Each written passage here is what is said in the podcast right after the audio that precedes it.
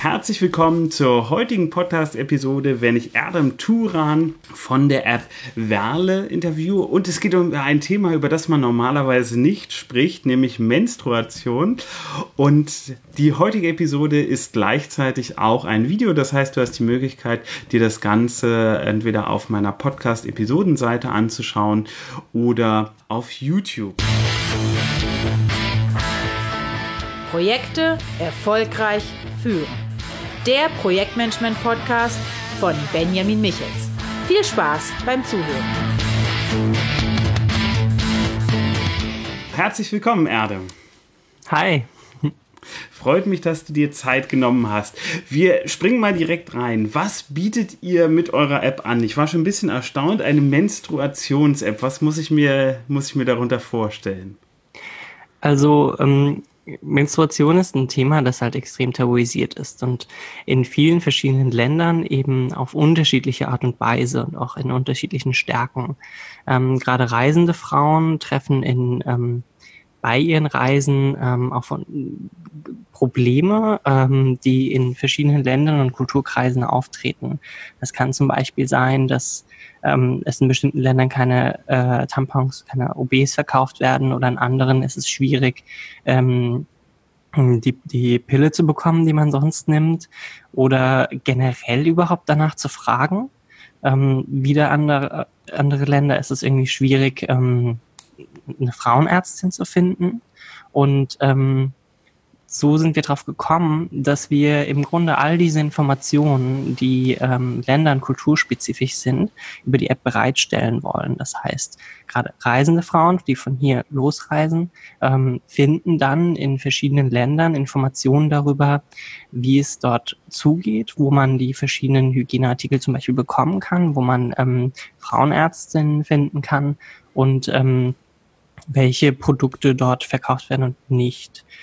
Das Ganze ist inzwischen ein bisschen gewachsen, dass wir inzwischen sagen, hier, wir wollen nicht nur den Reisenden helfen, sondern äh, eben auch Frauen, die vor Ort sind und ähm, zum Beispiel aber auch Frauen, die hierher reisen. Das sind dann eben Flüchtlinge zum Beispiel, die ähm, in dieses Land kommen und dann vielleicht dann auch gucken können, welcher Frauenarzt spricht denn meine Sprache zum Beispiel. Generell wollen wir dadurch auch das Thema Menstruation enttabuisieren und ähm, Aufklärung betreiben, weil auch viele junge Frauen in verschiedenen Kulturkreisen keinen Zugang zu Informationen bekommen und auch keine Person haben, die ähm, ihnen bereit, also die ihnen hilft, ähm, zum Beispiel auch ähm, bestimmten Ländern, in Indien zum Beispiel ist das der Fall, das haben unsere Recherchen auch ergeben, überspringt der Lehrer im Sexualkundeunterricht das Thema Menstruation, weil es so heikel ist. Und ähm, dann sind da diese jungen Frauen, die nicht wissen, was, was da passiert und ähm, können auch mit niemandem darüber reden. Und es ist einfach extrem schwierig. Und da wollen wir diese ganzen Informationen zu diesem Thema kultur- und länderspezifisch bereitstellen und im Grunde eine Community anbieten, in der sich die Frauen untereinander austauschen können. Okay, das ist schon, ähm, ja, finde ich total spannend. Du hast schon recht, also Menstruation ist was, da reden wir ja eigentlich nicht drüber und das kommt einmal im Monat, aber hm, und ja, also Frauen untereinander reden da glaube ich schon drüber, aber gerade wenn es dann um, ich sage mal, Mann und Öffentlichkeit geht, da hört es dann da hört es dann darüber auf, dazu auf, darüber zu reden. Genau. Seit, seit wann gibt es euch denn als App? Ähm, es hat ja angefangen damit, dass Hannah, äh, meine Mitgründerin, ihre Masterarbeit über das Thema geschrieben hat. Äh, sie hat im, dieses Jahr im im Februar ungefähr hat sie abgegeben und äh, dementsprechend dann so im Oktober rum angefangen letzten Jahres. Ich bin dann ähm, ungefähr ähm, September dazu gestoßen. Da war dann klar, okay, es wird eine App. Und dann haben wir angefangen dran zu arbeiten und äh, im Laufe des Septembers, Oktobers, eher Novembers dann auch, wurde klar, haben wir auch entschieden, okay, ähm, wir wollen gründen, weil das Feedback, das wir bekommen, ist unglaublich gut. Und ähm, das, das machen wir, das, das starten wir und ähm, waren sehr gehypt und haben dann halt angefangen, waren ein bisschen über übereilig auch, haben danach sofort die Gründung eingereicht. Ähm, und es war extrem cool. Also es ging ganz schnell. Ich war dann auch auf Reisen und habe dann auch mit ganz vielen reisenden Frauen gesprochen, auch mit Frauen vor Ort, mit Ärzten ähm, aus unterschiedlichen Ländern und ähm, dann hat es so angefangen, ja. Also letzten Jahres, Ende letzten Jahres. Und dann ging es steil. Okay, cool. Spannend. Und ähm, wie, wie kriege ich die App? Also gehe ich nochmal über den App Store oder muss ich, muss ich über eure Seite gehen? Wie funktioniert das? Ähm, also noch ist die App äh, nicht available. Ähm, mhm. die, wir wollen die erste Version in, in circa drei Monaten ähm, auf den, in den App Store bringen. Mhm. Ähm, das geht auch mit dem Zeitplan äh, zusammen vom Social Impact Lab, in dem wir sind. Mhm. Dafür haben wir nämlich ein Stipendium bekommen, das Andersgründerprogramm. Mhm. Ähm, und ähm, genau, wir haben ähm, mehrere Pläne eigentlich. Wir wollen, wir haben verschiedene Zielgruppen, fünf an der Zahl tatsächlich. Ähm, die erste ist eben diese klassische, die ich als erstes erwähnt habe. Das sind die reisenden Frauen, die wir über äh, Kanäle wie Social Media und ähm, erreichen wollen. Da gibt es zum Beispiel Facebook-Gruppen über Reisen, alleinreisende Frauen, ähm, die, wo wir den Zugang herstellen wollen, die App anpreisen wollen. Ähm, darüber soll ähm, die App an diese Zielgruppe weitergereicht werden. Dann gibt es die Zielgruppe der Frauen, die ähm, weniger äh, in einem schwierigeren Situation leben. Mhm. Und da wollen wir in Kooperation mit ähm, Frauenrechtsorganisationen und Aufklärungskampagnen Hand in Hand gehen, dass wir sozusagen diese App anbieten ähm, und dass sie die an die Frauen verteilen können, weil die vor Ort sind. Und ähm, genau, das sind so die zwei Ziel, also zwei Wege, die wir nutzen wollen, um unsere Zielgruppen zu erreichen. Okay, spannend. Jetzt stelle ich mir die Frage, also ich ähm, kriege immer so vorbereitet so eine kleine Übersicht, äh, worum es im Interview geht, was das Thema ist und ähm, war ein bisschen irritiert, dass ich das Interview über eine Menstruations-App mit einem Mann führe. Gut, könnte man jetzt schon, allein diesen Gedanken könnte man ja schon als sexistisch bezeichnen, aber er ist trotzdem da, ist, glaube ich, auch gesellschaftlich geprägt. Ich vermute, der Großteil der Leute wäre erstmal irritiert. Vielleicht magst du uns noch mal ein, zwei Sachen zu dir erzählen, wer du bist, was du bisher gemacht hast und warum dich das Thema beschäftigt. Mhm. Ähm, also, ich habe Interaktionsdesign studiert im, im Bachelor und im Master Leadership in the Creative Industries. Ähm, das ist beides an der Hochschule Darmstadt. Ähm, ich bin persönlich ein äh, passionierter UXer und UX-Designer. Ähm, ich arbeite sehr gerne in dem, in dem Feld und arbeite aber auch gerne an sozialen Projekten. Das ist schon früher immer wieder klar geworden. Also ich habe gerne zum Beispiel im Communication Camp mitgearbeitet und mitgeholfen oder ähm, habe für das Internationale Jugendzentrum auch gearbeitet, ähm, weil es mir persönlich immer wichtig war, ähm, etwas zu tun, was einen, was nicht nur Geld als Gegenwert hat, sondern auch etwas, äh, das, das unserer Gesellschaft einfach dient. Das ist, finde ich, etwas, was für mich zumindest notwendig ist. Also diese soziale Komponente in der Arbeit. Und ähm, wie klar, also es ist unglaublich ähm, spannend eigentlich. Es ist dann äh, auch sehr witzig bei den Pitches, dass ich dann zum Beispiel pitche. Ich habe auch ähm, den Pitch gemacht für das Social Impact Lab, um das Stipendium zu gewinnen. Und ähm, da haben auch alle unglaublich positiv reagiert, mhm. dass ich mhm. als Mann das mache. Und es ist auch sicher auch lustig, dass, die, dass die, sich manche dann fragen, was, was macht dieser bärtige Mann da vorne, äh, der über Präsentation redet? Ja. Aber, also, es, es, ist, also es ist einfach unglaublich gut, ähm, dass das passiert. Ähm, auch noch witzig, witzige Anekdote, wir hatten eine ähm, äh, ein Semester da zu Besuch und vor denen hatten wir auch gepitcht im, im Lab. Und ähm, was tatsächlich passiert ist, ist, dass sich fast nur Männer am Ende gemeldet haben und Fragen gestellt haben. Okay, ich glaube, wenn, wenn, wenn, sich eine, wenn, eine, wenn eine Frau da gepitcht hätte, dann hätten, wenn, wenn die Männer schon so, ja, ist egal, okay, ist Menstruation nicht unser Thema. Aber als Mann hat man da nochmal eine andere Wirkung. Ähm, ich persönlich habe natürlich ähm, auch eine, ich sag's mal, ich sag's mal so, eine, eine interessante äh, Geschichte dazu, auch aus dem Familienverhältnis, das ähm, ähm, was mit, mit meiner eigenen Mutter zu tun hat. Ähm, da habe ich auch ähm, eine Erfahrung gemacht, in der es einfach viel angenehmer gewesen wäre, wenn, wenn meine eigene Mutter die Möglichkeit gehabt hätte, offen darüber zu reden, weil wir nur Jungs waren in der Familie mhm. und sie als einzige Frau dann ein bisschen alleine war. Und ähm, da will ich jetzt auch nicht mega ins Detail gehen, weil es sehr, sehr persönlich ist, aber ähm, da habe ich im Nachhinein auch gelernt, hier, damit war sie eigentlich komplett alleine. Und das ist unglaublich schade, weil es betrifft halt einfach die Hälfte unserer Weltbevölkerung. Und das ist was komplett Natürliches, Biologisches. Und das ist dann irgendwie schwierig, darüber zu reden und distanziert einander äh, voneinander. Und das, das ist, das ist so komplett unnötig und ähm, nicht nur unnötig, sondern auch schädlich in vielen mhm. Ländern und in vielen Situationen. Und das, das, das, da ist auch eine persönliche Story dabei, weswegen ich auch einfach mir denke, hier, ähm, wenn ich da was tun kann und anscheinend kann ich da was tun, das ist gut, was wir das, dass wir das machen, ähm, dann, dann machen wir das auch. Und deswegen bin ich da dabei. Ja. Und ja. Ja, schön ist auch, also ich mache ganz gerne, wir haben es mit der Hanna auch abgesprochen, ich mache die Präsentation da, wo man nicht erwartet, dass es ein Mann macht, und dafür äh, macht die Hanna die Präsentation da, wo man nicht erwartet, dass es eine Frau macht. Also gerade bei den Techniksachen zum Beispiel haben wir yeah. gesagt, okay, das macht die Hanna. Ähm, das könnte ich sonst machen, aber das ist gut. Das ist, das ist dann nochmal so ein ähm, nochmal ein anderes Gesicht, dann nochmal, okay, bei denen läuft es ein bisschen anders.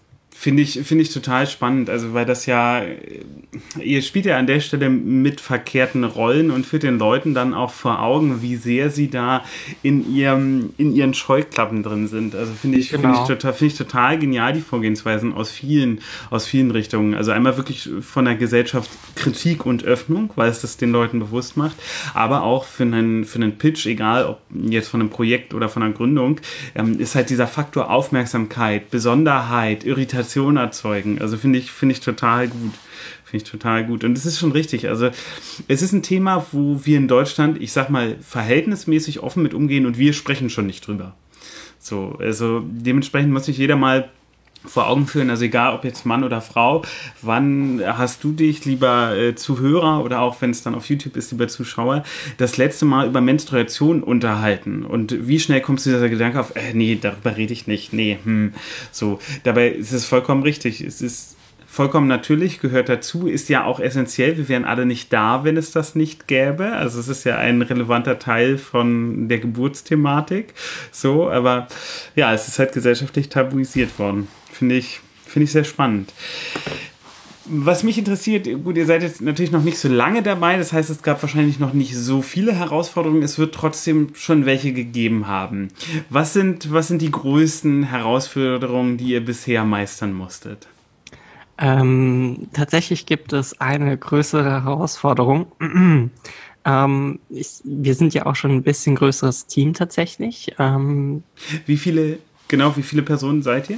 Ähm, ich sag mal vier fest und äh, dann noch zwei locker dran. Mhm. Ähm, also für dafür, dass wir so, so noch nicht so lange dran sind, sind es halt schon, finde ich, relativ viele. Ähm, wir decken damit ähm, Design ab, Development, ähm, Kommunikation im Sinne von ähm, Hannah ist Journalistin, das, äh, mhm. sozusagen, und Medienentwicklerin und ähm, und im Grunde auch so dieses äh, Marketing auch, haben wir auch so ein bisschen abgedeckt. Das, wo wir nicht so stark sind, ist das, was, glaube ich, bei vielen anderen Startups eigentlich oft vorhanden ist. Und zwar ähm, äh, Finanzen, BWL, so ein bisschen auch echt.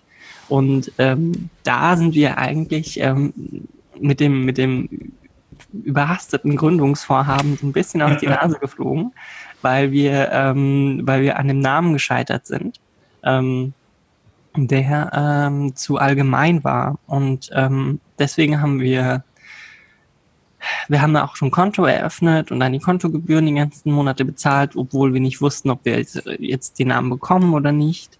Und ähm, das war ein bisschen schwierig. Ähm, es ging auch nicht um Werde den Namen, sondern mhm. um Wanderschaft. Wir wollten ähm, Werde als Produkt haben und dahinter stehend als Unternehmen anderen Namen. Wanderschaft sollte eben diese ähm, Idee des, des sozialen Wandels, aber auch des Reisens in sich vereinen. Ähm, das war einfach nur, also die ganze Aktion war nur, um daraus zu lernen, sagen wir es mal so. Lehrgeld. Und, genau. Ähm, äh, das, das, ist, das ist ein bisschen schade, aber man lernt eben daraus und ähm, das, an, also das denn die nächsten Ziele oder wie wir das jetzt versuchen zu vermeiden ist, da, da wir jetzt im Lab aufgenommen worden sind und das bedeutet auch, dass wir auch Rechtsunterstützung bekommen und mhm. ähm, Unterstützung im, im Sinne von Rechtsformbildung, also dass wir herausfinden, was für eine Rechtsform wir benötigen. Ähm, das machen wir jetzt im Laufe des Programms und ähm, werden dann ähm, das in der nächsten Zeit, in den nächsten Monaten nochmal, äh, ich sag mal, mit einem Plan angehen. Und ähm, ja, und so wollen wir das dann jetzt machen und das ist mit der Notarin auch besprochen, dass wir dann erstmal ähm, hier das ein bisschen ruhig angehen und äh, das in den nächsten Monaten aber klären. Mhm. Ja, okay, also so ein bisschen gestolpert am Anfang durch das, durch das sehr schnelle. Okay, das ist ja, das ist durchaus normal. Also ich glaube, das passiert am Ende vielen. Da gibt es immer viel, reden viele Leute nicht drüber, aber es gibt viele, viele Stolpereien. Gibt es was, was bisher schon überraschend gut geklappt hat, wo ihr gedacht hättet, oh, das wird nichts und das hat dann doch, doch funktioniert? ähm, tatsächlich das, das Lab oder generell Pitches vor anderen ähm, ähm, also Zuschauern und ähm, da, da haben wir eher eigentlich oft das Gefühl gehabt, das wird nicht so großen Anklang finden. Mhm. Ähm, wir dachten, das Thema ist zu, zu klein, zu spezifisch ähm, und dachten, dass, dass es vielleicht auch nicht weit genug ist. Aber ähm, eigentlich haben wir extrem gutes Feedback bekommen immer wieder. Ähm, dass, dass zum Beispiel überhaupt die UN-Frauenbeauftragte mit uns, mit uns schreibt, finde ich großartig. Und ähm, das äh, Ruby Cup, das ist ein Hersteller von Menstruationscup aus, ähm, aus Barcelona, die waren auch im Social Impact Lab tatsächlich, also sind da durchgestartet und sind jetzt ein eigenständiges Unternehmen. Ähm, dass die mit uns äh, Kontakt auf, äh, also Kontakt halten und uns eingeladen haben, finde ich auch großartig. Und das, und das Lab, damit haben wir eigentlich beide nicht gerechnet. Wir, wir wollten es ähm, zwar schaffen, aber ähm, effektiv dachten wir, dass, ähm, dass es ähm, dass, es, dass wir niemals da reinkommen, weil wir halt einfach nicht so viel Erfahrung haben. Ja, das heißt, im Grunde hat das Pitchen besser funktioniert, als ihr gedacht hättet. Ja, wie, wie bereitet ihr so einen Pitch vor? Was, was liefert ihr damit? Also für alle, die nicht wissen, was ein Pitch ist, ähm, das gibt es vor allem im Bereich von Unternehmensgründung, Startups, kann es aber auch zum Beispiel für Projekte geben. In einem Pitch zeigen wir in einem bestimmten Zeitformat, das kann eine Minute sein, das kann zehn Minuten sein, das kann eine Stunde sein. Unsere Geschäftsidee, unser Vorhaben müssen im Endeffekt die Zuschauer dann in dieser kurzen Zeit in unseren Band ziehen und von dem überzeugen, was wir, was wir da machen. Wie bereitet ihr euch auf so einen Pitch vor? Was nehmt ihr da mit? Was zeigt ihr? Also ähm, ganz wichtig ist es bei einem Pitch, ähm, dass ich überhaupt weiß, eine ganz konkrete Vorstellung davon habe, wem gegenüber pitche ich denn. Mhm. Ähm, also wer, wer, sind die Zuhörer? Was wollen die? Was erwarten die von mir? Ähm, dass man sich darüber im Klaren ist und dementsprechend eben diesen, diesen Pitch vorbereitet. Dann ähm, den, generell die, die, die Eckdaten eigentlich. Wie lang ist der Pitch? Das kann, also bei uns waren es zum Beispiel im, im Lab waren es fünf Minuten, aber es kann auch mal zwei Minuten sein. Mhm. Also es ist wirklich, ähm, man muss sich da klar machen, dass, dass, dass man unglaublich schnell auf den Punkt bringen muss, warum das wichtig ist und äh, was es überhaupt ist. Und ähm, dass man, dass man den Zuhörer eben packen muss und fesseln muss. Und ähm, ja, was wir dann machen ist, ähm, dass wir sagen, okay, worum geht's? Dass wir das möglichst kurz zusammenfassen. Dass wir dann gerne auch der Mittelteil, dass wir einen Anfang finden, mit dem wir erstmal die Leute abholen können. Also, mhm. dass wir dann sagen, ähm, hier, ähm, das sind die Ereignisse zum Beispiel, die, die passiert sind. Das ist etwas Reales, das ist nicht lang her. Ähm, das mache ich ganz gerne, dass man einfach guckt nach News, also nach ähm, Nachrichten, mhm. in denen äh, Vorfälle passieren. Ähm, und ähm, dass man abschließend auch klar sagt, okay, ähm, dass man das Ziel formuliert, was man sich überhaupt von diesem Pitch erwartet. Und ähm, vielleicht auch ganz gerne, ähm, weil man so wenig Zeit hat, ähm, im Grunde Sachen so formuliert, dass vielleicht jemand auf eine Frage kommt. Mhm. Also Sachen in die Fragen schieben und ähm, dass man, dass man sich eher, dass man das Wichtigste erwähnt äh, und sagt und ähm, dass man vielleicht auch so eine Frage dem Zuhörer in den Kopf pflanzt. Mhm. Äh, das kann man ganz gerne machen. Ähm, sollte man meiner Meinung nach auch, weil ähm, es gut ist. Danach hat man nämlich mehr Zeit und man kann offener und locker reden. Außerdem, wenn man pitcht, ist man unglaublich nervös. Also ich zumindest. ähm, das heißt, beim Pitchen bin ich schon sehr nervös und vorher auch. Aber wenn der Pitch erst rum ist und die Fragen anfangen, dann habe ich das Gefühl, fällt der komplette Stress weg. Mhm. Und ähm, man ist irgendwie wie, nachdem man, nachdem das Publikum und ich schon so viel Stress miteinander hatten, ähm, äh, es ist so, als wäre man irgendwie durch so ähm, zusammen hat man, hat man das geschafft und dann habe ich das Gefühl, auch verbunden zu sein mit dem Publikum und kann dann komplett offen und locker reden. Und das ist bei den Fragen dann sehr hilfreich, weil man mhm. dann so mhm. einfach ist und das alles ein bisschen lockerer ist. Ähm, das finde ich sehr angenehm. Und deswegen sind die Fragen so unglaublich wichtig und auf die auch vorbereiten. Also was könnte gerade dieses Publikum an Fragen stellen? Das ist mhm. wichtig. Finde ich, finde ich extrem spannend, den Punkt, auch was du gesagt hast mit Fragen im Kopf pflanzen. Das ist, wenn man das kann, das ist eine enorm wertvolle Fähigkeit, weil egal ob bei einem Pitch oder bei irgendwas anderem, wenn ich Fragen im Kopf pflanzen kann, kann ich steuern, wo das Ganze hingeht. Ich kann steuern, worüber wir reden werden. Und gerade bezogen auf den Pitch, das Schlimmste, was ja passieren kann, ist, wenn danach Stille ist und keiner etwas fragt alle schweigen. So ist ja eine ganz unangenehme Situation. Aber wenn wir schon eine Frage gepflanzt haben und sich zwei, drei Leute sofort melden, das erzeugt ja eine schöne, eine sehr schöne Gesprächsdynamik. Jetzt würden meine, meine Zuhörer wahrscheinlich fragen, ich bin ja eigentlich in einem Projektmanagement-Podcast und hat ja überhaupt nichts mit Projektmanagement zu tun. Und dann kann ich nur sagen, das zu denken ist ein ganz, ganz häufiger Fehler.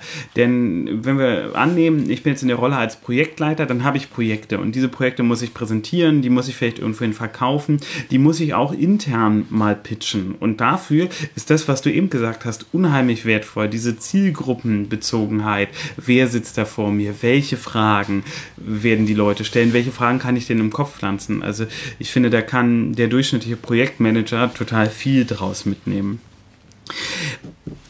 vielleicht mal eine bisschen operativere Frage. Ihr habt ja wahrscheinlich dann recht viel zu tun. Sechs Leute, das ist ja schon, das ist ja schon was. Da entsteht ja schon Komplexität. Wie behältst du Überblick über deine Aufgaben? Ähm, wir sind auf, äh, ich sag mal, wir waren auf großer Suche nach einem Projektmanagement-Tool, mit dem wir uns alle einigen können. Ähm, tatsächlich haben wir die Aufgabe eigentlich ganz gerne delegiert, ähm, dass einer aus dem Team eben Projektmanagement-Tool sucht. Ähm, aber effektiv gab es so viele verschiedene Versuche, dass, dass wir jetzt selbst gesagt haben, okay, das machen wir jetzt. Also das, das, mhm. das, äh, wir, wir geben die Rahmenbedingungen und daran müssen sich jetzt alle halten. Ähm, wir haben so ein bisschen gute, also wir haben gute Erfahrungen aus äh, der Uni-Zeit mit Trello. Mhm. Ähm, Finde ich sehr, sehr gut. Ähm, haben die ganze Zeit Telegram benutzt, um die Kommunikation zu machen, aber sind auf Slack gewechselt, weil eben mit den Channels es sehr viel einfacher ist. Für uns, äh, ein paar aus dem Kernteam, ist es kein Thema, dass dann am Tag irgendwie 100 Nachrichten in, in Telegram auftauchen, aber für manche andere aus dem Team ist es eben schwierig, da eben die Kommunikation zu ähm, diversifizieren auf diese Plattform, also auf diese Channels zu verteilen, macht es für viele eben angenehmer, ähm, da halt das zu lesen, was sie für sie relevant ist. Mhm. Ähm, daher ist Slack eben wichtig, aber auch ähm, deswegen auch wichtig, weil es eben vom Privaten getrennt ist. Slack ist ein ausschließliches äh, Projektkommunikationstool, um, was glaube ich auch nochmal besser funktioniert, weil Telegram benutzen viele privat. Mhm. Ähm, und Trello, also im Grunde auch so ein bisschen das Kanban-System, ähm, es war für uns wichtig. Und warum auch Trello mir persönlich wichtig war, ist, dass es, ähm, ich glaube, es heißt, das, es ist ja das Atlassian-Universum. Mhm. Ähm, das heißt, ähm, es ist, man, man, kann es auch mit Jira verbinden und mhm. ähm, mit Bitbucket, ähm, gerade für den Entwickler, ähm, finde ich das sehr angenehm, dass im Grunde Projektmanagement-Tools miteinander integriert werden können. Mhm. Das, das, das, also äh, da habe ich darauf geachtet, dass wir ähm, skalierbar sind, dass, das, dass, dass unsere Arbeitsumgebung skalierbar ist und ähm, wir eben wenn das Team größer wird und auch internationaler. Das heißt, wir werden zwangsläufig Leute haben, die in verschiedenen Ländern sind. Das hatten wir jetzt schon auch die ganzen Monate. Es ist wichtig, ein Tool zu haben, wo man den Überblick behält. Und dafür vertraue ich eben dem Atlassian ähm, Ökosystem am meisten zu. Also, dass wir das darüber machen. Ähm, interessant ist auch äh, tatsächlich, äh, gerade Hannah und ich sind eigentlich große Google-Fans, also Google Docs und äh, Google Tabellen und so weiter. Das fällt aber leider bei uns komplett flach. Das können wir echt okay. nicht benutzen aus datenschutzrechtlichen Gründen. Und gerade auch die neuesten Entwicklungen lassen es einfach nicht zu, ähm, dass wir da eben diese Informationen eintragen ähm, und dass wir das nutzen. Und daher auch Drive nicht. Hm, laut, also nach unserem Entwickler äh, benutzen wir jetzt Mega als äh, Cloud-Speicher. Okay. Mega Sync. Ähm, das ist, äh, da vertraue ich ihm einfach mal, ähm, dass das sicher ist. Aber was eben diese Google-Dienste sonst eben haben, dieses Docs und Tabellen, dieses kollaborative Zusammenarbeiten, das versuche ich gerade aktuell zu finden und verein, also so zu finden, dass wir es eben auch mit unserem Ökosystem des Projektmanagements ver verbinden können. Ähm, was, ich meine, das, was es einfach gemacht hat, war, dass es eben auch plattformunabhängig ist. Also ich meine, wir könnten jetzt Word benutzen und dann hat er einen Mac und der andere nicht, dann muss man eine Mac-Version holen. Und das ist so ein bisschen hin und her. Also da eine elegante Lösung zu finden, wäre eben ideal und da bin ich noch auf der Suche. Mhm. Das ist ein sehr schwieriger Punkt. Also für alle, für alle Zuhörer, wir haben Mai 2018, die DSGVO tritt diesen Monat in Kraft. Datenschutz ist also bei, bei allen ein, ein ganz großes Thema.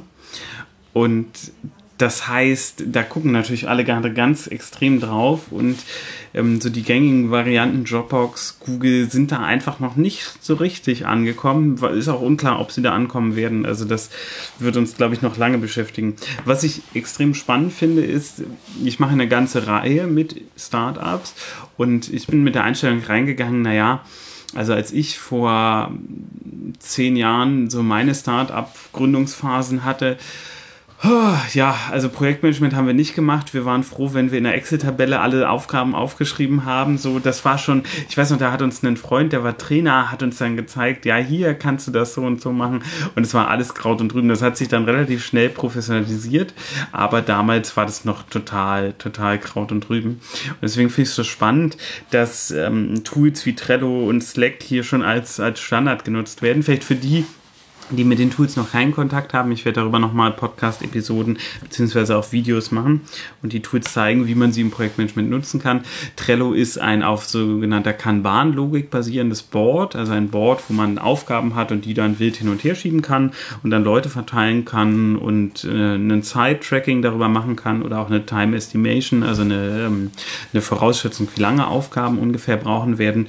Und Slack ist ein Kommunikationstool, das heißt, hier haben wir unterschiedliche Kanäle, in denen wir reden können, wie einen Messenger, nur dass ich es auf dem Handy und am Rechner gleichzeitig nutzen kann, es über verschiedene Systeme hinweg sehr gut funktioniert.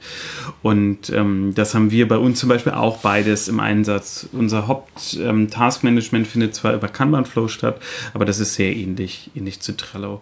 Und wenn man mal bei mir im Hintergrund guckt, dann sieht man jetzt aktuell, da hinten hängen so ein paar Projektstrukturpläne und ähm, das, was dann als Aufgaben draus kommt, das landet dann bei den Leuten in den jeweiligen Boards in Trello oder in Command Flow. Also sehr spannend, äh, das zu hören, dass ihr das so so einsetzt. Wie sind denn, wie sind denn bei euch die nächsten Schritte? Wie geht es weiter? Was ist geplant? Ähm, wir haben jetzt ähm, insgesamt fünf verschiedene Business Model Canvases aufgesetzt, die ineinander ähm, greifen. Ähm, haben die priorisiert und ähm, dann erstmal ähm, eine Zielgruppe rausgepickt, die, äh, die wir als erstes angehen wollen und ein MVP, also Minimum Value Product, ähm, ähm, als Ziel angesetzt mit den Kernfeatures, die eben in drei Monaten fertig sein sollen, ähm, damit wir die so schnell wie möglich auf den Markt bringen können, um generell unseren, ähm, um unser, ähm, unsere Thesen äh, zu validieren. Also mhm. es ist das Beste, einfach so schnell wie möglich eine, eine kleinste Version von dem, was, was man plant, äh, zu veröffentlichen und dann direkt das Feedback von der Zielgruppe tatsächlich zu bekommen.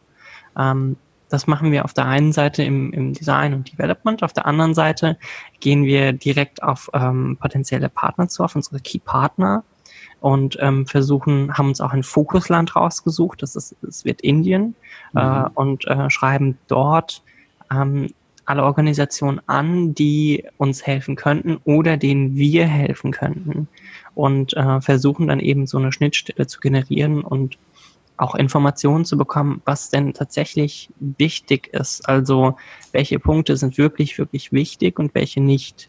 Weil wenn man auch so ein Business Model Canvas anlegt, dann sind das ja größtenteils Thesen. Ähm, und diese Thesen muss man eben versuchen zu validieren oder zu falsifizieren. Also es kann ja auch sein, dass man eben mal komplett falsch liegt. Ähm, wichtig ist nur, dass man halt das herausfindet und dann eben anpasst. Und das, das sind die nächsten Schritte, dass wir mit denen den Kontakt aufbauen und ähm, dann die erste Version veröffentlichen. Mhm damit man die testen kann. Ja. Ja, wir gehen, wir gehen davon aus, 70 Prozent aller Annahmen in einem Businessplan sind falsch.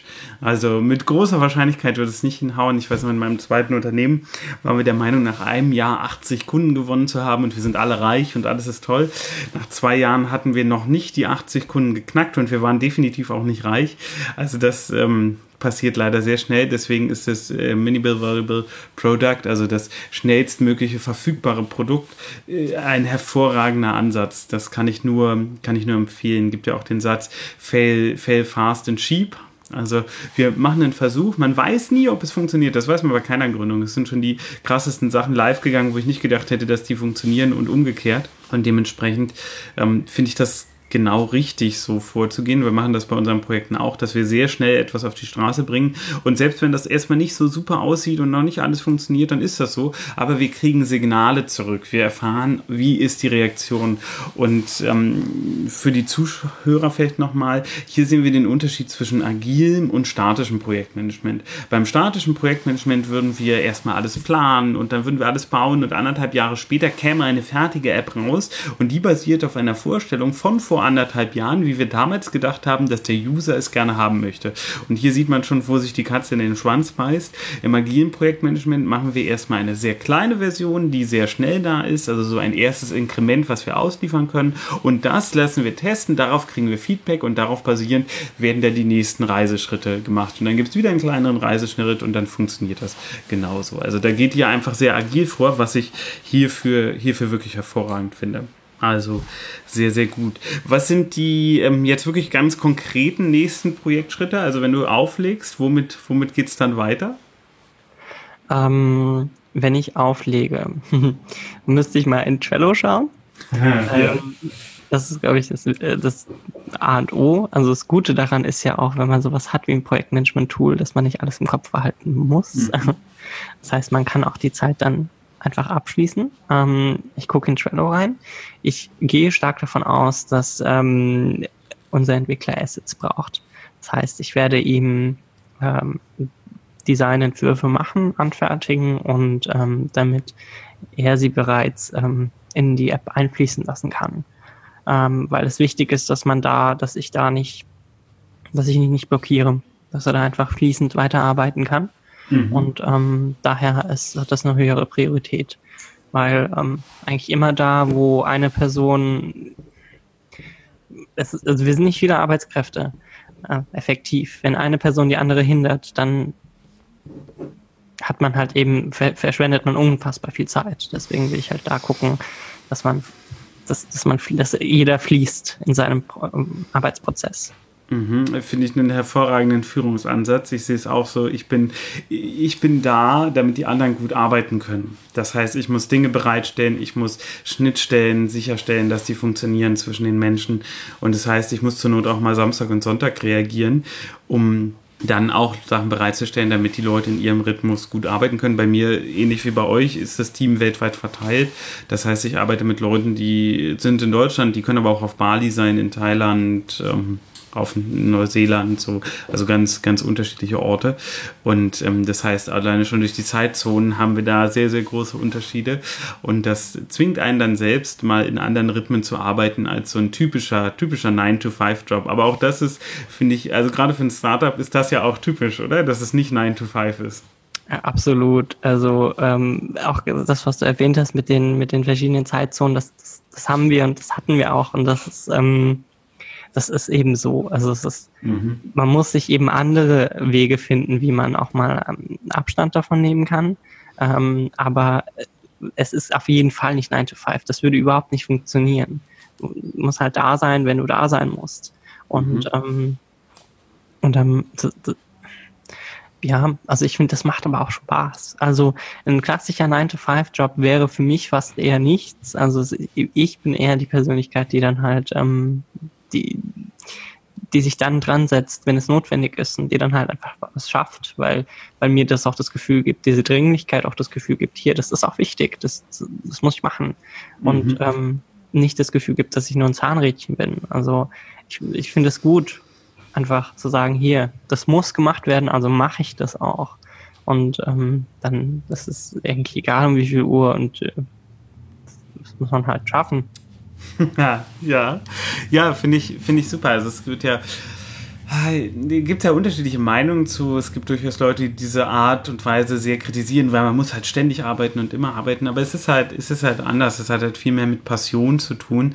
Und dadurch ist Arbeit nicht Arbeit und das führt viel mehr zu einer Synchronisation zwischen Privatleben und Arbeit, weil es halt viel besser zueinander passt und nicht so eine deutliche Trennung hat. Ich bin entweder auf Arbeit oder ich bin privat. Nee, das, das vermischt sich halt so ein bisschen. Mm, absolut.